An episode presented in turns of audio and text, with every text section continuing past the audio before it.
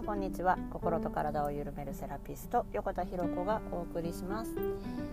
えー、2022年皆さん明けましておめでとうございます。今年もよろしくお願いいたします。えー、2022年、え、新年始まって初めての配信ですね、えー、皆さんいかがお過ごしでしょうか？はいというわけで、えーね、年末年始と、えー、皆さんどのように過ごされましたでしょうか、えー、新年迎えてねこう1年どうやって過ごしていこうかなんてねこう抱負を立てる方も多いんじゃないかと思います。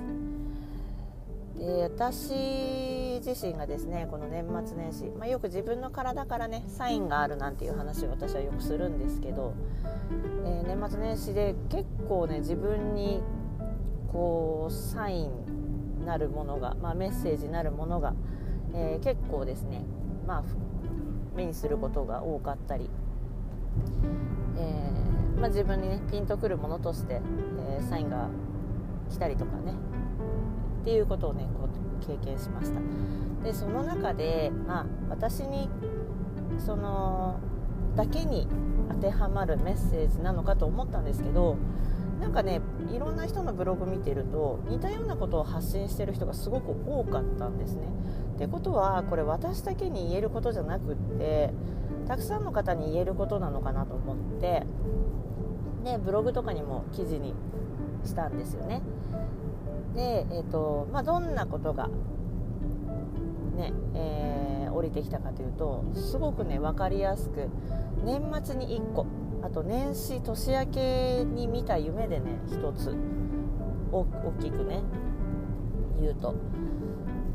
その辺りなんですけど1つがね、えー、なんだっけな。1つ年末に見た夢が、え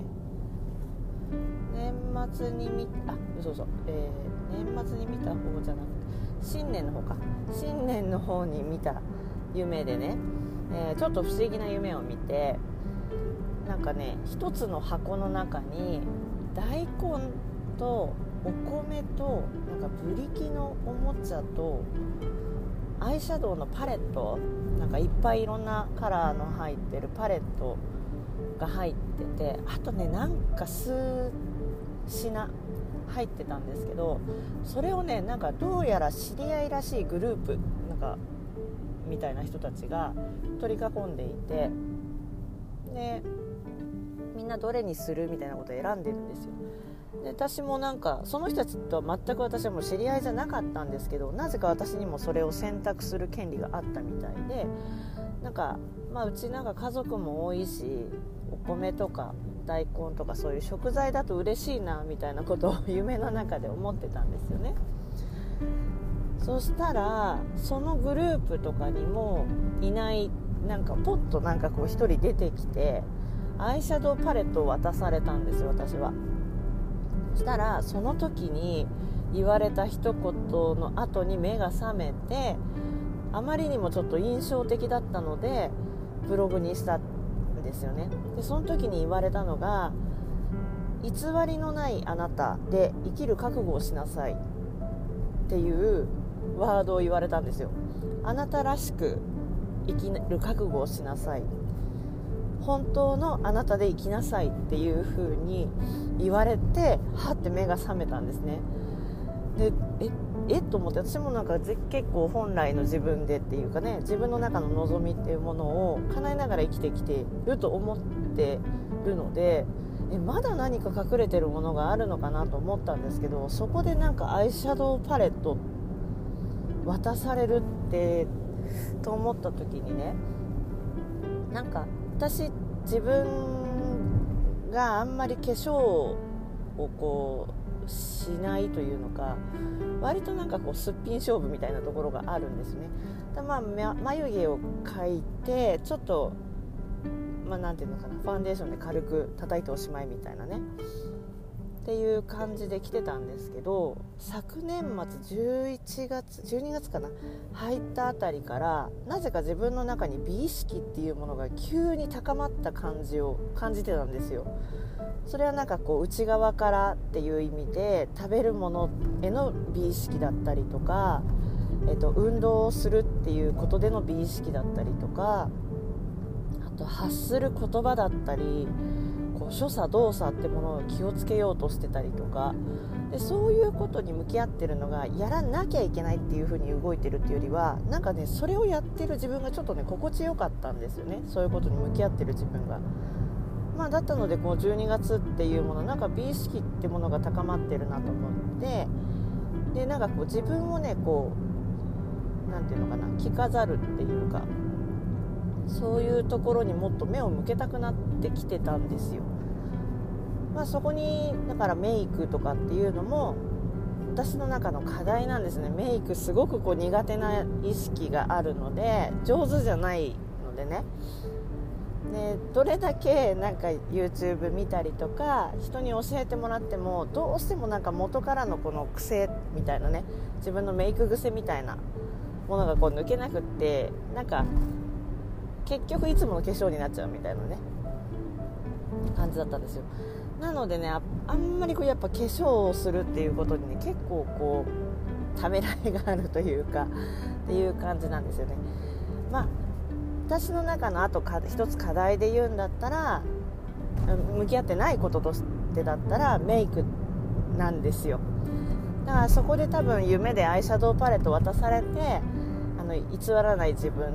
ねなんか本当本来のあなたとして生きなさいっていうのはまあ本来の私っていうのはメイクをしないとかこう何て言うのかな。メイクをしない着飾らない。じゃなくってまあキラキラ見せるっていうのがまあ望みなのかなっていうかね。自分をこう美しく見せるように努力するっていうのが自分のテーマなのかなと思って。まあその夢を見た後にもうすぐにアイシャドウパレット似たようなものをねあのすぐに探して購入したんですよね。はいというねでこの言葉って私はメイクっていうものだけど本来の自分で生きる覚悟をするとかあなうんと偽らないあなたで生きる覚悟をしなさいこのキーワードって誰にでも言えることじゃないですか。まあなんかだからなんかこう広く言うとなんかやっぱりつい頑張りすぎちゃってるとかつい自分がやればいいと思ってるとか自分さえ動いちゃえば早いとかねなんかその自分がやっちゃえばいいっていうのってもしかすると本来の自分の望みじゃないかもしれないわけなんですよ。だからつい頑張っちゃうとかついやっちゃうとかなんかつい後回しにしてこっちをやっちゃうとかね。あとなんかこう何て言うのかな人の愚痴をこう聞いたりとか話をねこう話したいのになんかやり割とどっちかというとこう聞く側が多いとかね。そうなんかそういうこととかもそうだし。なんかそうやってついこう人の何かを請け負う人とかには特に当てはまるんじゃないかなと思うんですよ。まあだからねあのブログにしたっていうのもあるんですけど。であともう一つ年末に見たのがえっとねあ見た見たじゃなくって降りてきたメッセージだったかな。あの、ね、自分を大切にする。もうやっぱりねここですね本当に。で自己犠牲にしないっていうのはずっとこのラジオ配信でも言ってきてることなんですけどあの自分の願いを叶うとか望みを叶えていくっていうことのもう一番最初の部分に自己犠牲をしないっていうのはもう本当基本中の基本なんですね。自分のこと犠牲にしてしまっているとだんだんだんだんね自分の本当の望みっていうのが分かんなくなってきちゃうんですよね。だからあの自己犠牲にしないっていうのって土台で、まあ、そういった意味ではね自分を大切にするんですよね。だからこれも私が見たメッセージだけど同じようにこう皆さんにねこう言えることだと思うんです。で特にブログだったりとかこのラジオ配信を聞いてる方っていうのは当てはまってる方が多いんじゃないかなと思うんですよね、まあ、だからこういうラジオを聞く、まあ、このラジオのねこのテーマに、えー、まあ、を聞いたっていうことなので、あのー、この聞いてくださってる方にとって今必要なメッセージってことなんですよね。まあ、なのでね2022年スタートしてですね、えー、自分を大切にするってことですねそれと、え、あと、え、偽りのないあなたで生きる覚悟をしてください本来のあなたで生きる覚悟をしてください。はいというね。あのなんかとっても大きなキーワードが、えー、出てきたんですけれどもあのそれがね、えー要はあなたが幸せになる道につながっていくということなので是非ねこのキーワードを